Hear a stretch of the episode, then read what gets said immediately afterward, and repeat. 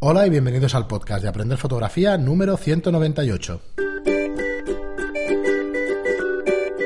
Hola, soy Fran Valverde y como siempre me acompaña Pera la Regular. Hola, ¿qué tal a todos? Muy buena, espera.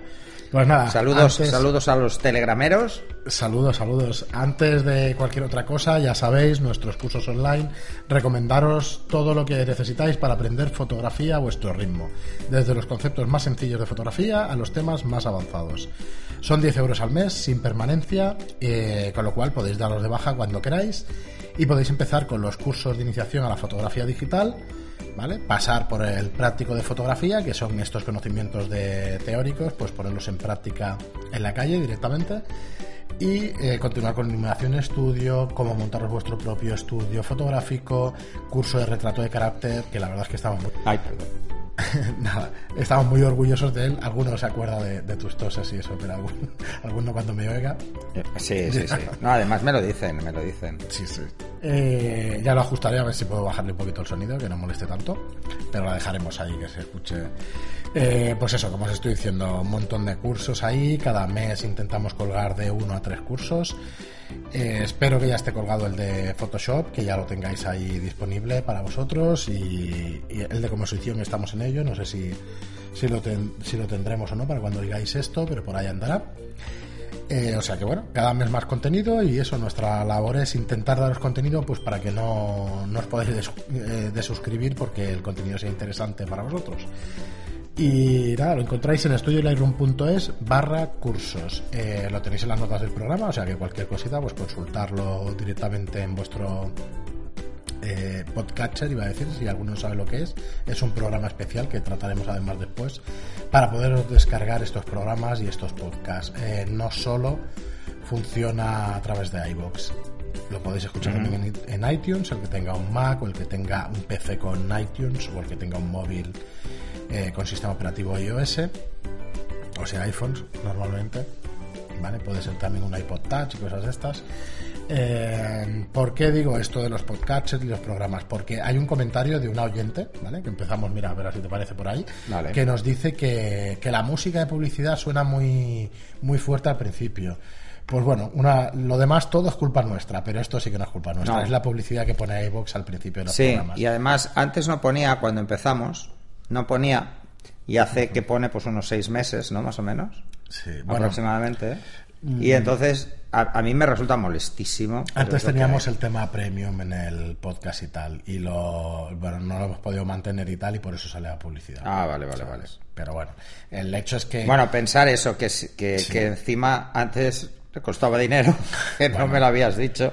Bueno, es igual, pues tampoco era demasiado. Pero el tema eh, lo explico así porque podéis descargaros cualquier otro programa de escucha de podcast y seguir el feed o seguir, buscar en el buscador de ese programa y, y no tendréis publicidad, ¿vale? Únicamente tenéis la publicidad ahí en el iBox. De todas formas, también te puedes hacer cuenta cuenta pro, profe- no es profesional, es cuenta avanzada y tal de iTunes y pagarles para no escuchar esa publicidad, pero sinceramente no vale la pena, te descargas No. otro otro mm, programa de estos o otra aplicación de podcatcher y Sí, además nos comentaron en no Telegram caros, una, ¿eh? eh, Sí, es que una que, que además, claro, no salimos ver, ahí para porque el es que otra tenga plataforma. iPhone para el que tenga iPhone eh, Podcast os la recomiendo Bueno, y sobre todo en iPhone Overcast. tiráis de, de iTunes. No, pero No. en la Overcast, por ejemplo, esta tira de iTunes también o del feed directamente del programa Ah. y va como, vamos, va como un tiro. Eh, nos podéis poner en velocidades más rápidas y más lentas en esta aplicación para reíros un poco. De... Ah, vale, vale.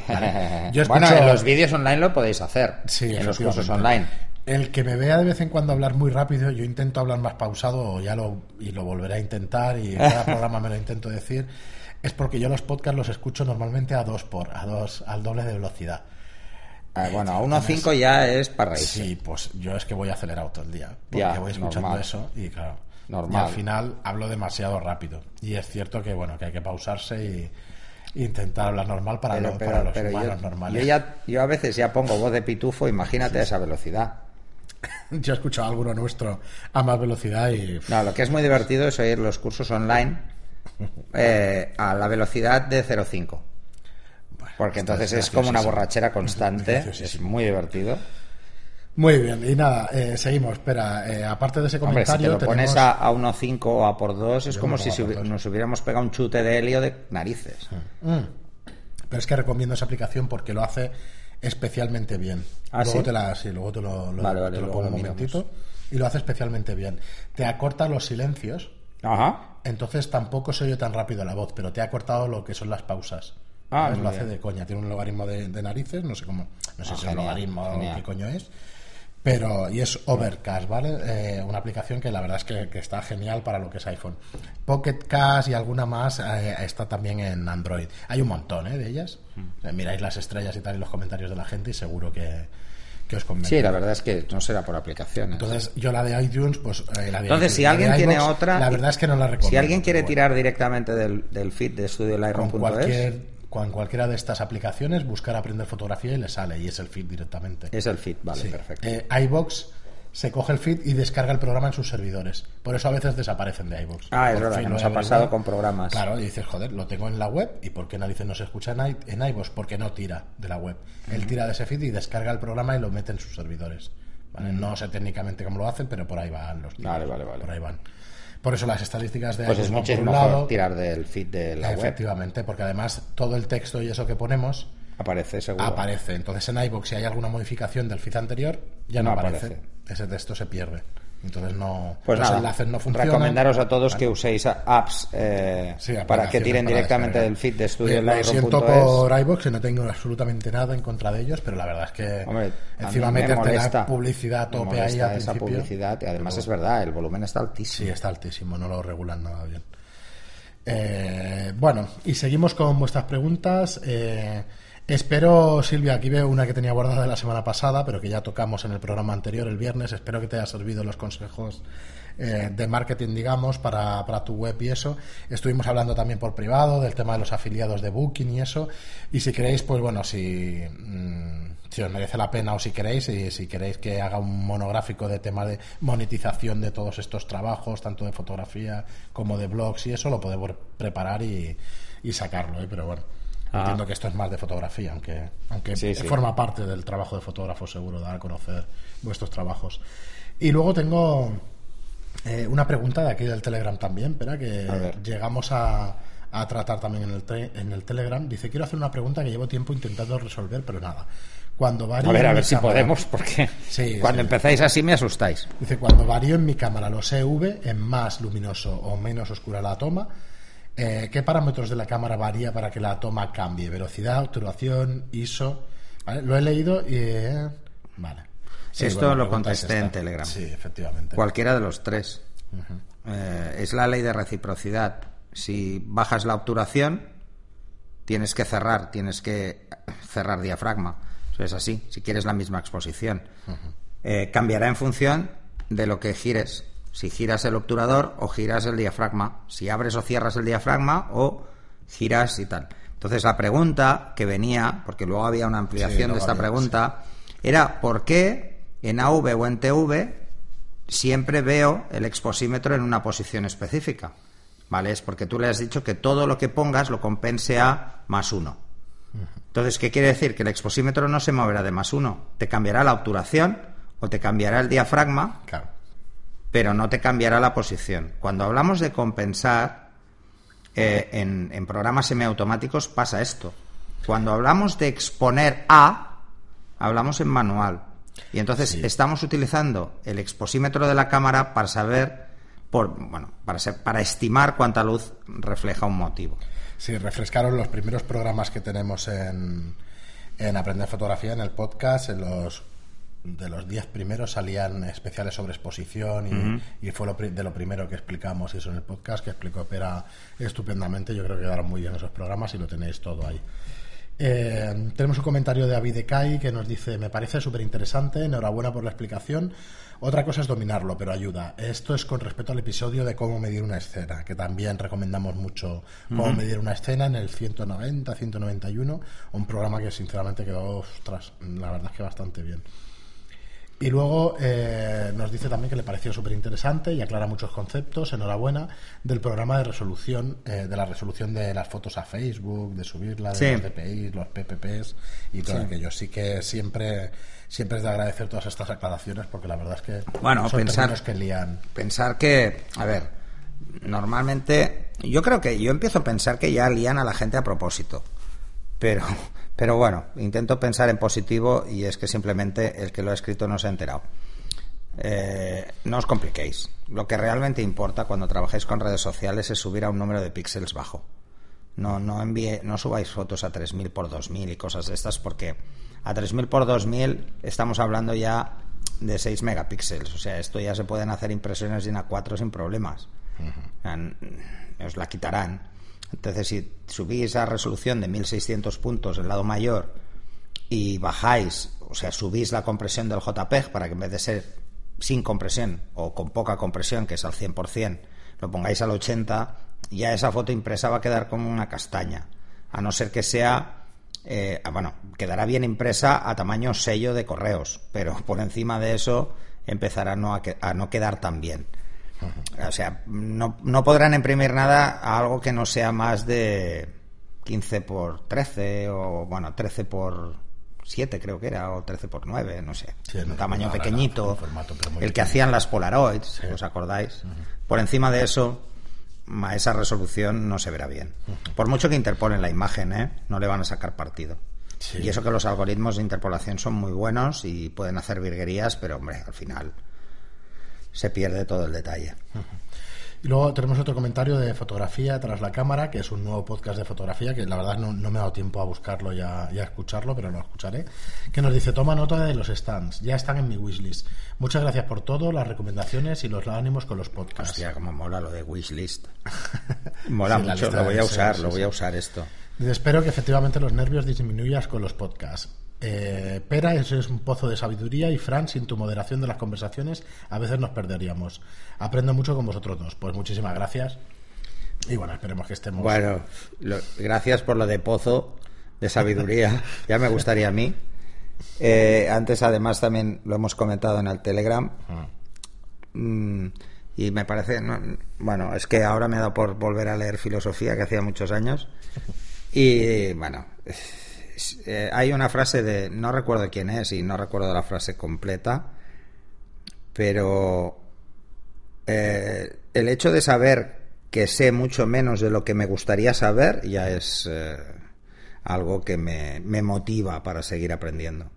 Sí, sí. Bueno, poco- antes me he puesto filosófico en el Telegram, no sé si lo has podido leer. No, no Se me ha ido mucho la pinza, ¿eh? He creado frases a lo, vamos, Aristóteles a lo mío era un Bueno, niño de patio que- colegio. El que lo quiera Se saber, me ha ido la pinza. ya sabéis que tenemos el, cala- el canal, el grupo Ostras, de pero Telegram. uf, encontrar esa frase, pues que además la frase es que me ha quedado bordada. Pero voy a, voy a buscarla. Pues claro, que yo le- leo mientras un comentario de Fetel eh, que nos dice, como siempre, genial. Cuando has dicho las diferencias de usos del Lightroom, has acertado. Yo lo uso para social y también lo dejo importando y me voy a dormir. Sobre el pie de Flash miraré el Manfrotto, porque mi mayor miedo es que se caiga en un reportaje por, eh, por el paraguas. Yo soy niconista, pero mi corazoncito se quedó con mi rico analógica y el PH5 de Ilford. Supongo que es una película, ¿no? El PH5 de Ilford. Es De y papel. negro será. Ah, vale, vale. Ilford hacía papel, hacía Hacía película, algo de película también. hacía papel.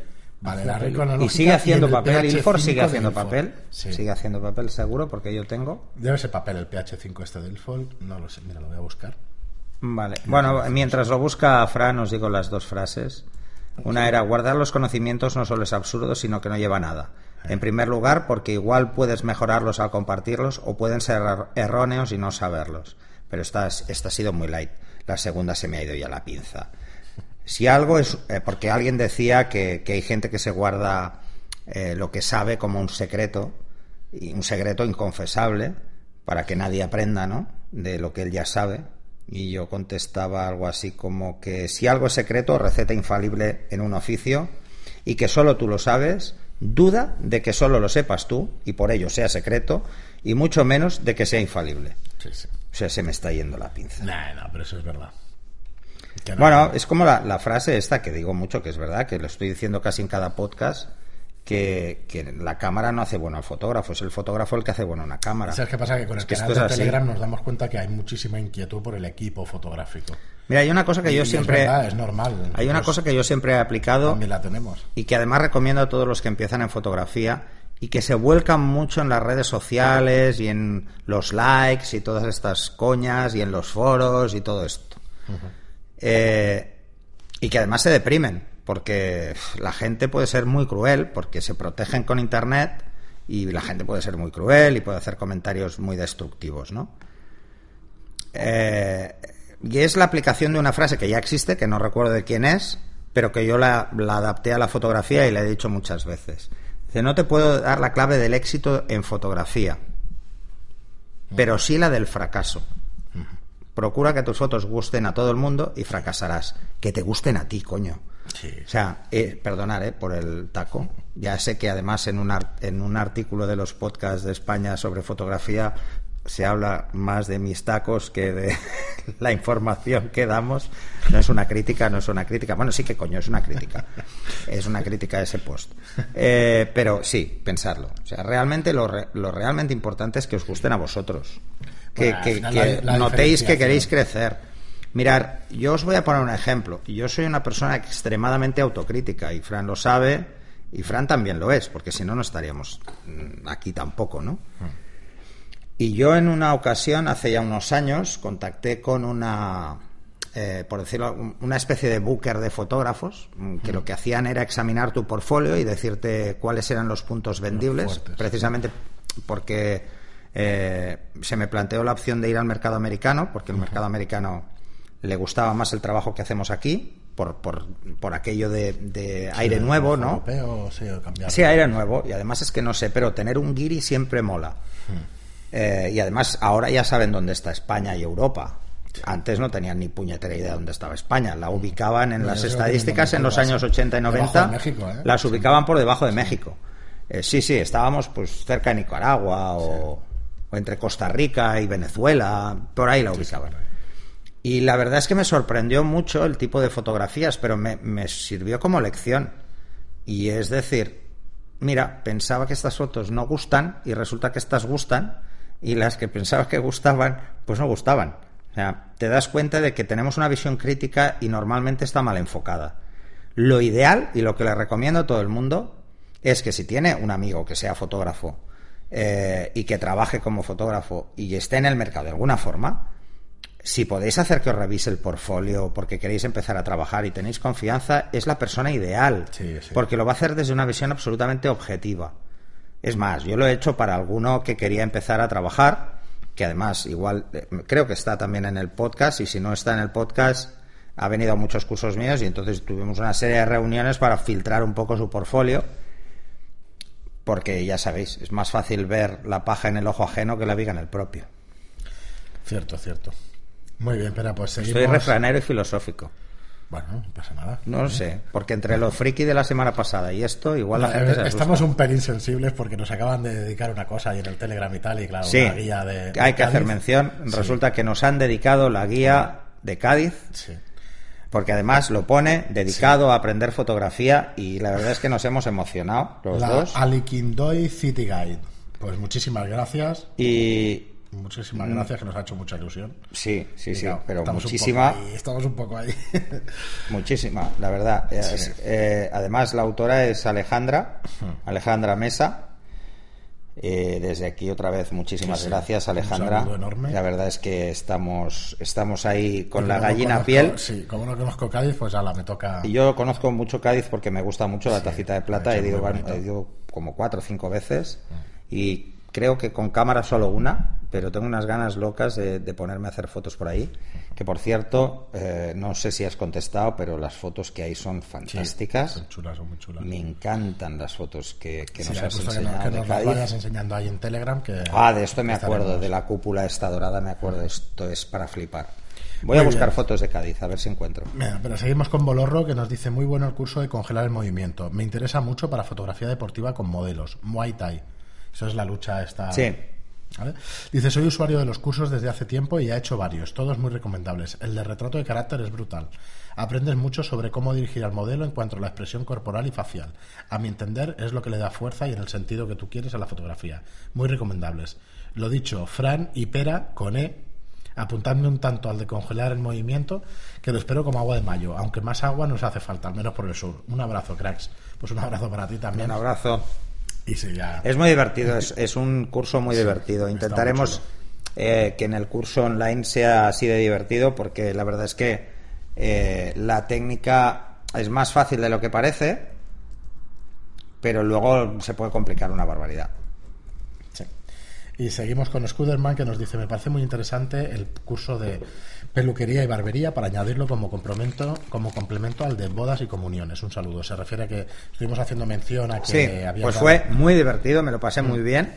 Además, había como 30 personas que me quedé un poco a cuadros porque digo, jolín, ¿cuánta gente hay aquí? Todos barberos, peluqueros. Claro. Eh, además, todos con unas ganas de aprender a hacer fotos que me sorprendió. De hecho, hemos cerrado más cursos con ellos. Pues ya. Eh, Sí, sí. Es que claro, para ellos la imagen... Porque tuvimos solo una hora, fue una, ho- Claro, una hora pues- de clase, porque lo que estaban aprendiendo son técnicas de peluquería y barbería. Y, y entonces, bueno, como el que gestionaba todo esto es alumno mío, porque también es fotógrafo, pues dijo, oye, ¿puedes hacer una charla? Y me lo pasé muy bien. Además, Sí, me hecho- guardaron, no los había probado, donuts de pantera rosa. ¿Cómo?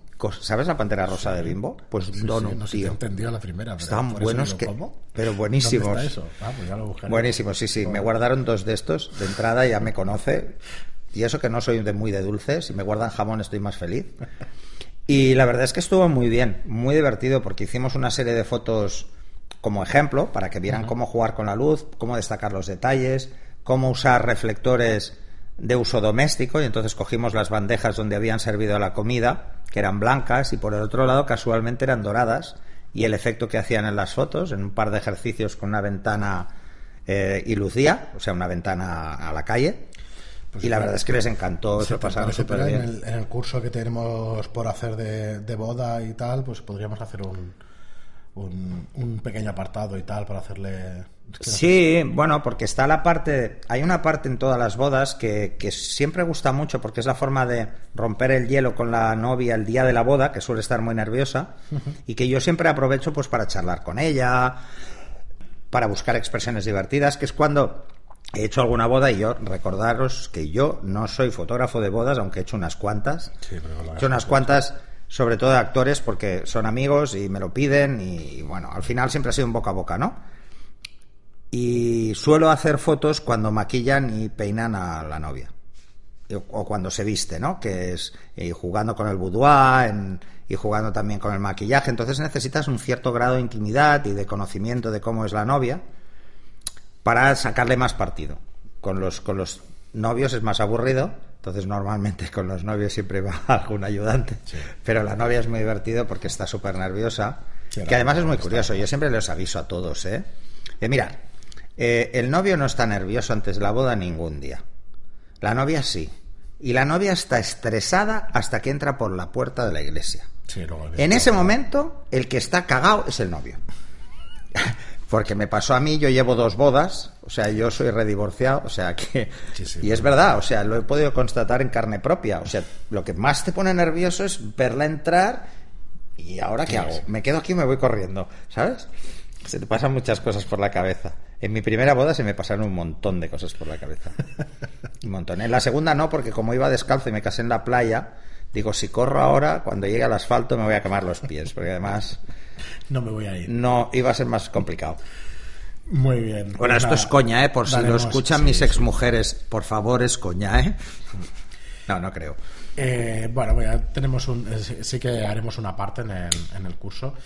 Y nos dice. Sí, cómo jugar en esos casos, cómo jugar con la luz natural, solo de una ventana, que da a la calle, o Sí, este es tipo de cosas, o incluso cómo Pero utilizar tienes- cosas sencillas como reflector para no complicarnos. alguna a nivel aficionado y tal, y claro, no, siempre te queda esa duda de que de cómo utilizar la luz natural y eso. Mm. Y seguimos eh, un comentario anónimo que nos dice, por favor, el enlace de la página para apuntarse a vuestro curso, pues aquí te la dejamos en las notas del programa. ¿En cuál? Eh, la pone en iBox, entonces bueno, esto se, se subirá también a iBox y eso ya Ah, pero para los enlace. cursos online, Sí, ¿no? para los cursos online. Vale, vale. Y Lea Yals, que nos dice, me gusta mucho la idea de un capítulo más por semana. Solo deciros que después de mucho mirar he cambiado el cuerpo de mi cámara por una Nikon D7200. Ya sé que es una DX, pero soy aficionado sin grandes, soy un aficionado sin grandes pretensiones. Solo quiero aclarar una cosa, los objetivos de X se pueden utilizar en un cuerpo FX y la cámara lo reconoce y te hace el recorte automático, aunque se puede desactivar. Hay, uno- hay objetivos como 35 mm de X que con el recorte desactivado apenas hacen un pequeño eh, un pequeño y difuminado viñeteo. Como siempre, gracias por vuestro trabajo. Sí, cierto, las Yo a la que me habláis de DX y FX me pierdo. Es el recorte. Sí, sí, sí, sí. Es sí. el recorte. Entonces, el DX es verdad que desde el Para mí son el F modelo- o FS. Pues el, el modelo ya de 200 O sea, que DX 10 ¿qué años es? o más. ¿Full frame? ¿O es FX? No, es FX full frame. FX es full frame, el recorte, DX que es es un- el- 1.5, no se lían como Canon 1.3 y 1.6. No, porque Esta es hay, la puya. hay dentro de... No, porque una cosa es EFS, que solo es 1.6, Ajá. y luego EF, que es 1.3 o 1. O uno, pues eso. la ¿Vale? pero o sea, un objetivo EFS en una cámara eh, H, eh, APS-C H, o sea, APS-H, perdón, sí, yo la conozco, no pero- funciona, no funciona. Pues funcionan, en este caso los DX sí funcionan en FX y al revés no. Los FX no funcionan en DX, los de full frame no funcionan en... Ah, ¿no? en el- bueno, miento. No, debería ser al revés, porque no, tiene no, no, más área. El, el DX funciona en una FX, eso es seguro. Porque el recorte, esto lo recuerdo de la de 200, que te hacía el recorte automáticamente. Sí, pero entonces se ve un tubito en la foto. No, te hacía el recorte y entonces eh, tú veías en el visor, veías lo que es el difuminado y todo eso. Y lo que están diciendo es que con un 35, pues no llega ni a, es un ligero difuminado. Ah. Vale, vale, vale, vale. No, en, en, en Canon no es así. objetivo con en Canon un, E- círculo de cobertura Un objetivo. EFS no se puede montar en una full frame. Ajá, pues este en este Porque la sí. montura, aunque es la misma, eh, tiene los conectores ligeramente diferentes. Y al o sea, hay contrario, unos conectores que no están o que no, Es que yo no cuadran. años, o- hace igual no sé 12 exactamente años por que qué dejé es. la de 200 y si puedes no. montar uno, es porque es de un fabricante que no es Canon, por ejemplo, un Tamron, un Sigma, un Sigma, y cuando lo montas y miras por el visor de tu full frame, ves un tubo. Claro. Lo ves metido en un tubo porque hay una parte muy grande que se pierde. Sí. Muy bien, eh, ya nos diréis los niconistas si es así, si los de FX no se pueden montar en una DX o eh, al revés seguro que sí, porque yo lo recuerdo esto con la de 200. Y nos dice Miguel Ángel Gómez, dice, por, cierto, siempre que utilizo el Camino de Santiago, en mi caminar voy acompañado de vuestros podcasts y de otros compañeros tuyos, tomando fotografías, disfrutando del paisaje. y Qué bien escuchando vivís, macho. El silencio de la maravillosa Galicia. Qué Este bien año, vivís. este año repetirá mi salida desde Sarriá. Sarri, o Sarria o Sarria, no tengo claro. Salgo el día 22 desde Madrid para, para empezar a caminar el 23. que si alguien en- se anima y desea acompañarme, que se ponga en contacto con la página web que ponemos aquí. Es que pueblos que se llamen Sarriá hay como Hay un 20 montón. en España. Vale, vale, yo no lo sabía. Sí, está, aquí en Cataluña está Sarriá de Ter, Sí, está, ah, vale, está el barrio de verdad. O sea, hay un montón. Hay un Pues nos dejas aquí la web que es ruta, rutasdelcaminodesantiago.com, que es una empresa que se dedica exclusivamente a organizar el camino. Gracias. Saludos de Miguel Ángel Gómez. Eh, pues nada, muchas Pues gracias. saludos y gracias. Un saludo enorme. Y oye, buena caminata. La verdad es que. No, pero Madrid- es que me da envidia esto de que vais. Yo, porque no soy de paisajes, pero hacerle fotos a, a los peregrinos ahí por el camino de Santiago tiene que ser súper chulo. Y por esos caminitos y con esas casitas y tal, en medio de los caminos. Bueno, seguimos con un anónimo, otro comentario de un, de un anónimo que nos dice: Hola, os sigo desde hace un montón de tiempo y la verdad es que me amenizáis mientras me enseñáis en mis salidas de running. Este mes me apuntaré al curso de vídeos. Eh, una pregunta: en varios programas habéis comentado lo mm, con dos flashes o emisores de luz enfocando. Hay suma de luces, pero con un flash y un reflector, en cambio, no hay suma de luz. ¿Por qué ocurre eso? No acabo de ver la diferencia. Porque Es un reflector es la misma luz. es Rebota la misma la luz fuente que- de luz rebotada. Al ser rebotada no puede haber suma porque no hay dos fuentes. Aunque sea una segunda fuente, es una fuente dependiente de la fuente de luz principal, con lo que solape por suma de luces no hay. Por muy cerca que lo pongas. Y cuanto más lejos lo pongas, menos hay. Claro. Entonces, no, es la misma fuente de luz. Entonces, lo único que haces es rellenar. Está normalmente dos pasos o tres por debajo. Y te dice, eh, muchas gracias y seguida así, pera, que no, que es con E, pero bueno, esto se lo digo yo. Es igual. Dice, pera, deja hablar un poco a los invitados que lleváis. Ja, ja, ja, ja. Bueno, pero eso es. ¿Sabes qué pasa? Se emociona, que tengo mucha confianza con ellos ya. Por, con todos, porque mira, ves, por ejemplo, a ver, eh, con Miquel, es el primero que vino. Miquel es compañero de profesión, eh, tiene más tablas que un grupo de surferos en California, o sea, es un tío que lleva toda la vida en fotografía y Es yo impresionante, admiro su trabajo, pero admiro su constancia y tal, aunque ahora si nos está escuchando Miquel le está yendo cada vez más eso, más eso de navegar Sí. y está con el patrón de De yate, ¿no? De no, ese ya lo tenía, el PR ya lo tenía. Ahora está con el de embarcaciones comerciales para llevar gente y tal, a saco, ¿no? Y luego va a hacer el de, está haciendo también el de mercante y no sé qué.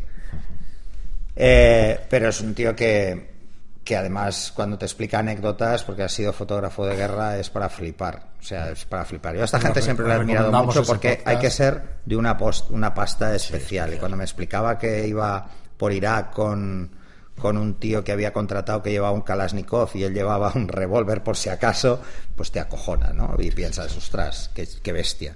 El, el- luego está eh, Coque. Es que Coque, joder. Hice fotos yo a él para Desigual hace unos cuantos años, él porque es actor, y ya nos hicimos amigos entonces.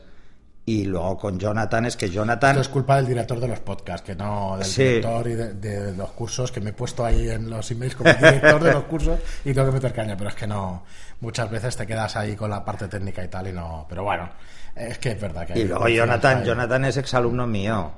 Y entonces, claro, ha venido a varios talleres míos y es un tío que es muy bueno. caña y- Y él, él es muy bueno, entonces ya, y ahora lo vais a ver con los cursos de Photoshop. Muy bien, y para acabar, Basili, que nos dice, tenemos un montón de cosas más de Telegram y tal, pero bueno, iremos comentando en los siguientes programas. Pero estos son de iBox, estos comentarios, y para acabar, Basili, es con respecto al podcast 31, donde hablábamos de fotografía de ah, bodegón. ah, vale. Sí, porque lo he mirado antes, si no, no, Vale, vale. la memoria no da No, tanto. pero tenemos, tenemos gente que, que se Y- lo sabe casi de memoria, lo que hemos tratado, porque se los han chupado tan rápido Sí, se los ha- claro, los tienen bastante que los tienen muy frescos. frescos. Y Yo para mí que dice- se hacen una lista, ¿eh? lo tienen ahí a mano de temas, una Chuletilla. Pues igual, yo creo es que muchos títulos no se ajustan a lo que hablamos en el programa y es difícil saberlo, pero bueno. Bueno, sí que se ajustan, lo que dicen, pasa es que están sí, recreados. pero los de las programas, los de las preguntas no. Los de las Ah, no, es preguntas no, porque mencionamos una pregunta, Claro, igual, igual hay Claro, 20. y hay un montón. Eh, nos dice mañana, eh, era con respecto al bodegón, ¿vale? Y sí que es verdad que creo recordar que fue un programa más cortito, de estos de 10 minutos, y nos dice, mañana tengo un bodegón nivel Dios de pescado y pulpo. Buenos datos, me habría gustado info más profunda. Bueno, pues mira, ahí tenemos pendiente un tema. Me ha hecho gracia lo del bodegón nivel Dios. Claro, Sí, es, que es sí. complicado, ¿eh? Y de, de pescado y de pulpo te debe tener unos reflejos bastante impresionantes. ¿Otra foto? Otra foto para Telegram. Acaba Para que vea, fotógrafo, para que vea la gente que, que Fran es el que tiene ahí El ordenador. el ordenador y que yo estoy aquí desnudico. Estoy aquí sin nada. Bueno, hay alguna foto que estás. Estamos los dos uno enfrente del otro con el ordenador. otro al principio. Sí. Porque al principio sí que llevábamos, y además ya lo comentamos el otro día, al principio yo llevaba como una guía. la tableta gráfica también, que, que estabas ahí. Sí, estaba ahí como medio dibujando. Ostras, me he tirado hasta la ceniza. Perdón. Esto corta. Muy bien, pues nada, hasta aquí las preguntas, ya os digo, tenemos un montón de cosas más de Telegram. Muchísimas gracias por todo lo que nos vais poniendo allí, porque porque eso nos hace pues tener más fácil el contenido. Y en el próximo programa habla- hablaremos, eh, que ha salido la conversación por Telegram, de- del contrato de encargo de reportaje de boda. Haremos un repaso a las cláusulas más importantes, a qué es lo importante en, un- en una relación comercial con los novios y todo eso, así que os dejamos ahí con el cliffhanger para, para el próximo programa. Recordad que si os gusta el contenido y nos queréis ayudar, pues que lo mejor que podéis hacer por nosotros es poner un- ponernos un comentario y un me gusta en iBox y, un, y una reseña perdón, de 5 estrellas en iTunes. Muchas gracias y hasta el próximo. Hasta el próximo.